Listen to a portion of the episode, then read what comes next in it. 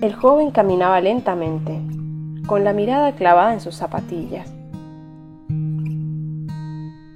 De vez en cuando la alzaba para espiar alguna vidriera de su interés, aunque esto no ocurría muchas veces, debido a que para esquivar a las personas que transitaban en sentido contrario, las sombras casi fantasmales que distinguía con el rabillo del ojo bastaban.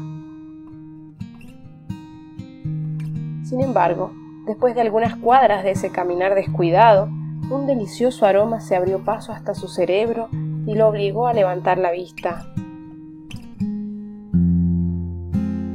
La fragancia penetrante del orégano, inconfundiblemente acompañado del queso y la masa, condujo su mirada hacia una pizzería que servía en la vereda opuesta.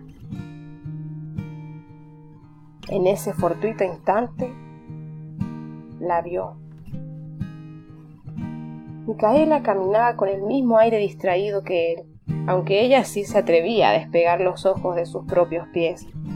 Entonces lo resolvió todo con insólita rapidez. Si ella se cruzaba de vereda, la saludaría la invitaría a salir a cualquiera de esos lugares que le gustaban. Ella le diría que sí, pasarían un momento agradable y hasta quizás, si la situación parecía propicia, le pediría que fuera su novia allí mismo.